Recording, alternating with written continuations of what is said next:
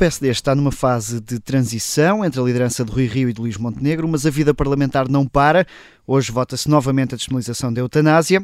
Connosco está o deputado social-democrata Hugo Carvalho, foi uma das apostas do Rui Rio, primeiro no Porto, depois em Viseu, e é também um dos deputados do PSD que votou já a favor da eutanásia na última legislatura. Bem-vindo, Hugo, obrigado pela disponibilidade.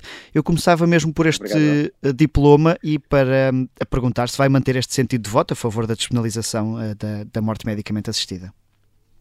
Bom, eu, quanto à eutanásia, como disse, eu já votei a favor este é um tema daqueles que nós dizemos que são fraturantes e que, sendo fraturantes, há uma coisa em que todo o país concorda que é um tema de consciência. Portanto, quando é sobre consciência aqui dentro, é sobre a minha e eu sobre a minha já fiz muita reflexão, eu discuti dentro de portas de Parlamento, fora de portas de Parlamento, durante vários anos, antes de cá estar e depois de cá estar, e portanto a minha consciência disse-me na altura, como diz eh, nestes projetos, alguns vão baixar, são alterações que baixam, a, baixam enfim, vão ser votadas na generalidade, mas que neste quadro, no fundo, sem querer entrar em muito detalhe na discussão, até porque isto é mesmo uma matéria de, da consciência de cada um e que eu respeito absolutamente.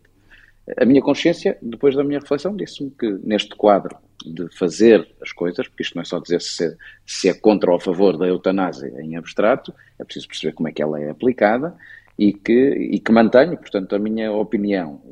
Na verdade, é uma consciência que mantenho a minha, como mantenho a consciência de respeitar a consciência da sociedade, ou seja, também há outro voto, não sei se ia ser uma pergunta seguinte, mas eu se calhar permito-me permito adiantar, ou seja, aqui, porque eu sendo a favor da eutanásia, eu tendo sido a favor destes projetos que têm sido apresentados eh, para a despenalização da eutanásia, da morte medicamente assistida, também sou favorável à ideia do referendo, ou seja, se eu voto na minha consciência, eu também tenho que respeitar que a sociedade se queira pronunciar, cada um pela sua consciência, naturalmente. Mas isso não é um bocadinho dizer que o debate afinal não foi tão alargado, ou seja, eu, o Carvalho, concordo, mas eh, penso que a sociedade deve opinar cada um por si.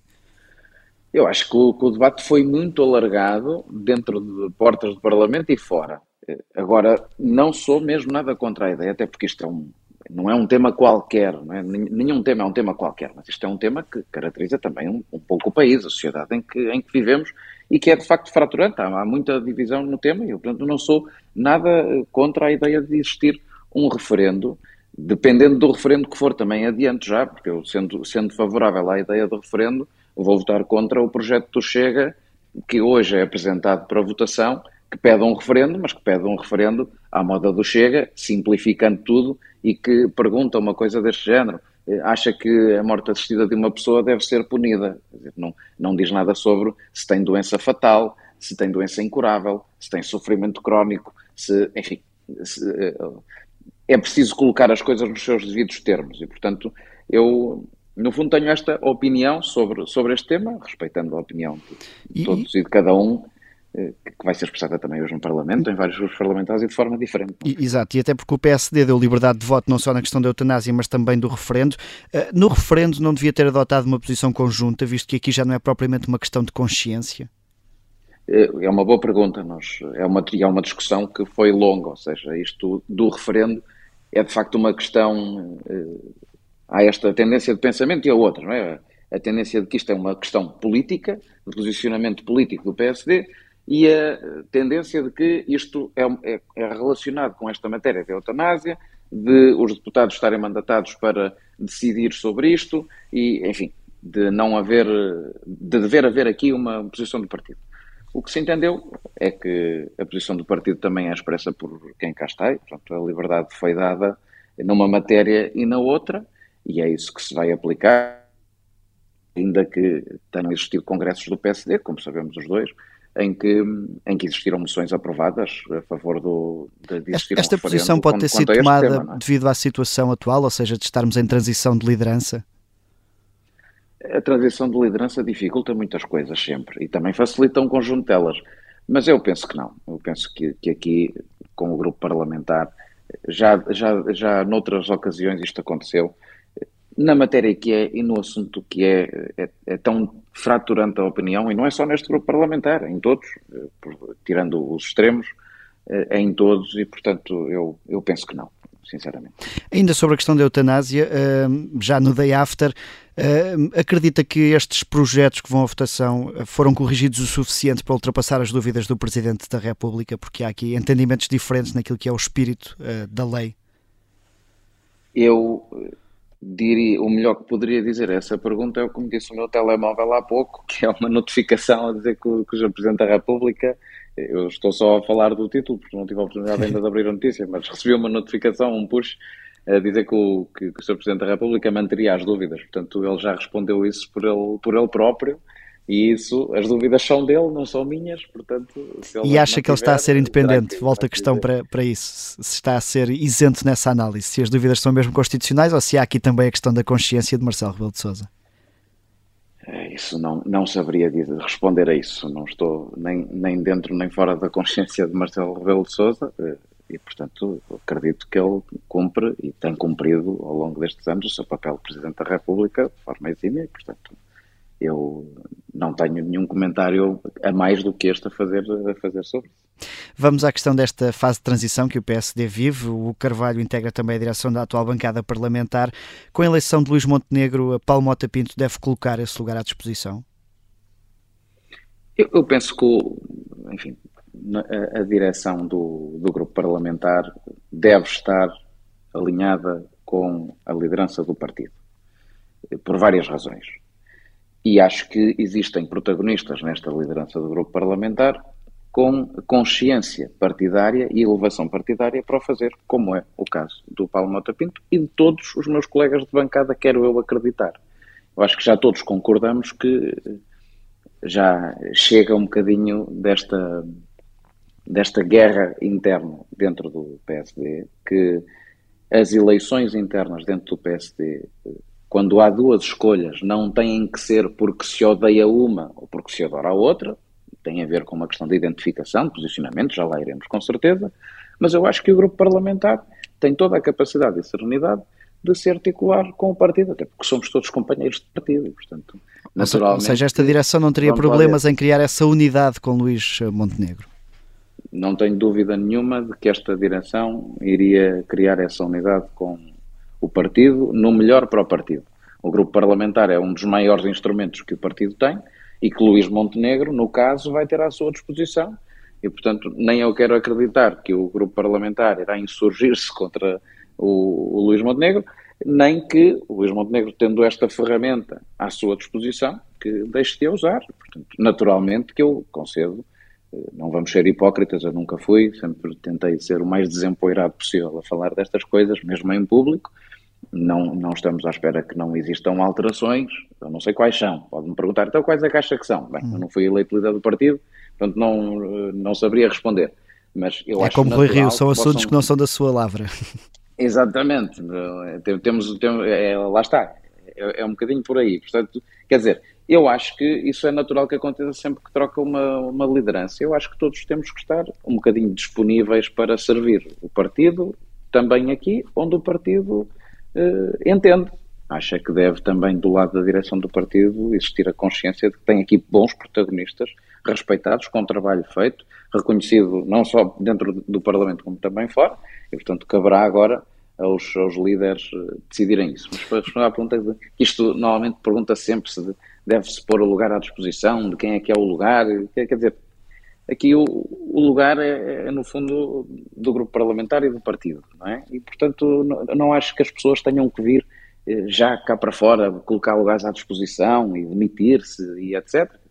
Se por acaso o Luís Montenegro disser Paulo Mota Pinto eh, deve sair, nós eh, somos todos da mesma direção. Se disser deve ficar, nós podemos ser todos da mesma direção, trocar alguns membros da direção, eh, pode-se trocar tudo, pode não se trocar nada, quer dizer, isso vai ser uma avaliação que o Presidente do Partido fará com o Presidente do Grupo Parlamentar e que eu espero que corra bem neste sentido de manter os bons protagonistas que o Grupo Parlamentar tem tido, entre os quais o Paulo Mota Pinto. Já referiu aí essa questão do posicionamento e de que o facto de apoiar um candidato não significa que se odeie o outro. O Carvalho apoiou Jorge Moreira da Silva, mas pegando neste slogan de Montenegro, acredita nesta liderança? Eu, lá está, eu disse exatamente isso. Quando há duas opções, não quer dizer que tenha que se não, que, não tenha que se gostar das duas, no fundo, pode ser uma questão de identificação e para mim foi uma clara questão de identificação. Devo dizer, eu, eu apoiei Jorge Moreira da Silva eh, e fundamentalmente porque me identifico com, com o pensamento de Jorge há, há, muitos anos eh, e porque ele tinha aqui duas coisas que para mim eram essenciais, que esta, esta visão de mundo que o Jorge tem, da modernidade das políticas públicas, eh, das agendas internacionais, eh, do, posicionamento, enfim, global que, que o Jorge Moreira da Silva tem e do pensamento que tem produzido sobre isso, mas numa coisa que para mim é fundamental que o partido tem que fazer e que a nova direção tem que fazer, que é uma reflexão sobre a reforma estrutural do partido, sobre as organizações dentro do partido, sobre a organização do partido, sobre a forma de os militantes poderem participar no partido, sobre as oportunidades que os militantes têm quando se juntam ao partido, sobre a forma como o partido comunica, sobre a forma como o partido se organiza, se implanta, que são coisas que nós temos mesmo que fazer, nós, partidos antigos, ou mais antigos, que devem fazer, e, e portanto, o Jorge tinha, tinha essa vontade e eu identifiquei-me com, com o Jorge e, e ao mesmo tempo, enfim, acho que o Jorge fez uma candidatura, uma grande candidatura ao partido e que agora. E acha que pode enfim, continuar a ser útil nessa matéria, por exemplo, de, de, seja num cargo como o Conselho Estratégico Nacional ou, ou noutro lugar, a que possa, pode, possa ser útil, Jorge Moreira da Silva, para esse projeto de reforma do PSD? Isso, isso o dirá o, o líder do partido eleito e empossado a seguir, onde é que conta com, com o Jorge Moreira da Silva, e o próprio Jorge Moreira da Silva dirá onde é que está disponível para colaborar, não, não me caberá a mim. Agora, todos os três concordamos numa coisa, tanto eu como Jorge Moreira da Silva como Luís Montenegro, é que tanto Jorge Moreira da Silva como os seus apoiantes não são para dispensar, e estou a citar o Luís Montenegro, portanto eu acho que o Jorge será sempre útil ao partido. Dizendo isto, também quero dizer que, que eu agora, passado isto, acredito que temos um líder com qualidades para fazer o que é preciso, para fazer oposição ao Partido Socialista, para ser muito melhor numa visão de país do que o que é o Partido Socialista, mais encostado à esquerda ou menos encostado à esquerda, com as habilidades tradicionais de António Costa, para superar os desafios que vamos ter na Madeira e os desafios que vamos ter nas eleições europeias.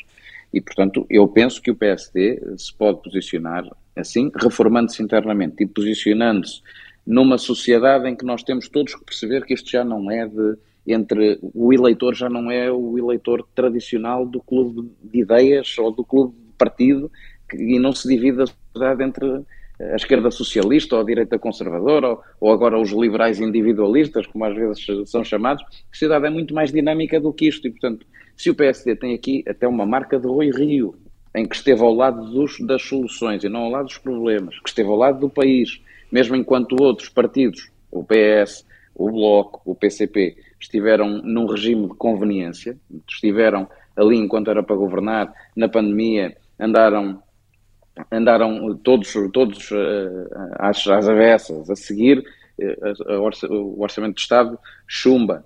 Os problemas do país não são resolvidos. Temos agora uma, uma situação no país de inflação, de dívida, de problemas de trabalho em que o Primeiro-Ministro anda a pedir ao privado para aumentar 20% os salários. E ao mesmo tempo, ainda hoje é noticiado que a entrada na função pública tem o mesmo salário que em 2009 portanto, ou, ou quase o mesmo, e que o prémio à entrada desceu para metade, ou seja, mesmo os nossos mais qualificados, obviamente, já, já nem é só o salário baixo em Portugal inteiro.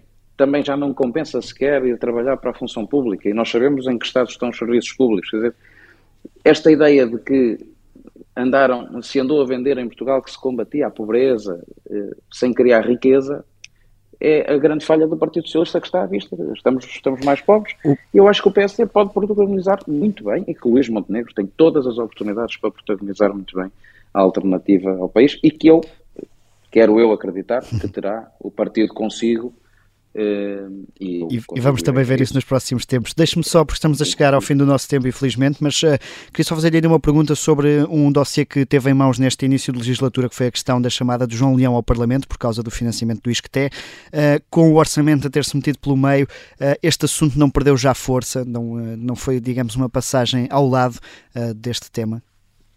Pois, a força mediática perdeu tanto este assunto como outros não deixa de ser interessante e não deixará de ser interessante, posso lhe prometer isso, eh, assim, ou a todos os seus colegas da comunicação social, que não deixará de ser interessante eh, a vinda de, de, João Leão, Maria de Lourdes Rodrigues ao Parlamento, para esclarecer uma série de coisas que não estão esclarecidas ainda, que é o tratamento diferente entre instituições que deviam ser consideradas iguais e o que, é que se, o que é que se passou entre a negociação do Ministério das Finanças com o Ministério do Ensino Superior, com o ISCTE, porque todos contam histórias diferentes.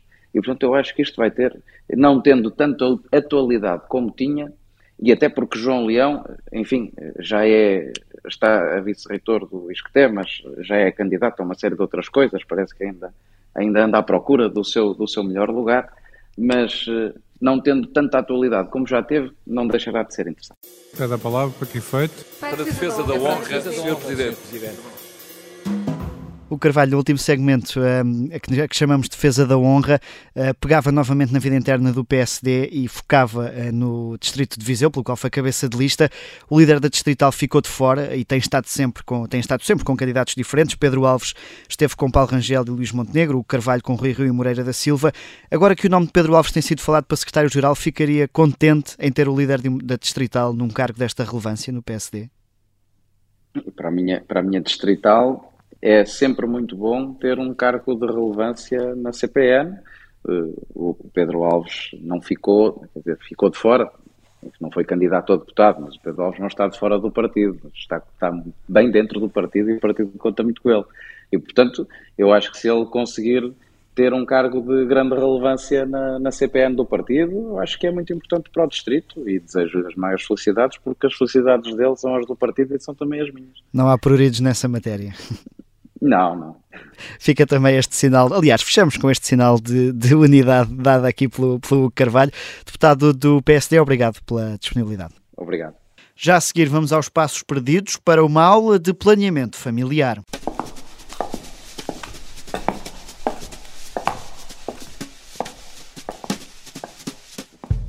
No final do debate desta quarta-feira, Catarina Martins encerrou a discussão sobre o acesso ao planeamento familiar, mas os deputados do Chega quiseram continuar o debate para lá da hora. Houve apenas aqui uma intervenção um pouco estranha, foi a intervenção do Chega. Se eu bem percebi a intervenção do senhor deputado do Chega, nem lhe passa pela cabeça que um homem seja chamado a conversar com um médico sobre planeamento familiar ou sobre saúde sexual e infecções sexualmente transmissíveis o que é extraordinário. Mas eu, na verdade, estava a ouvir a intervenção e a pensar: mas será que o senhor deputado do Chega não sabe que os homens reproduzem também, fazem parte da reprodução? Será que o senhor deputado do Chega não sabe que os homens podem ter infecções sexualmente transmissíveis? Na verdade, há um estudo que nos diz que 60% dos rapazes em Portugal têm muitas dúvidas. Eu julgo que a percentagem é maior naquela bancada. Muito obrigada, senhora deputada. Chegamos ao fim da nossa ordem do dia, mas não ao fim da sessão. E, portanto, passo a palavra. Senhor Deputado, Senhor Deputado, não há diálogo. Senhor Deputado do Chega, se faz favor. Não há diálogo. Agora estamos noutra fase da, da sessão. A bancada do Chega, depois da intervenção de Catarina Martins, com uma troca de palavras com Mariana Mortágua. Eu sou Miguel Viterbo Dias, o sofá do Parlamento está de regresso na próxima semana.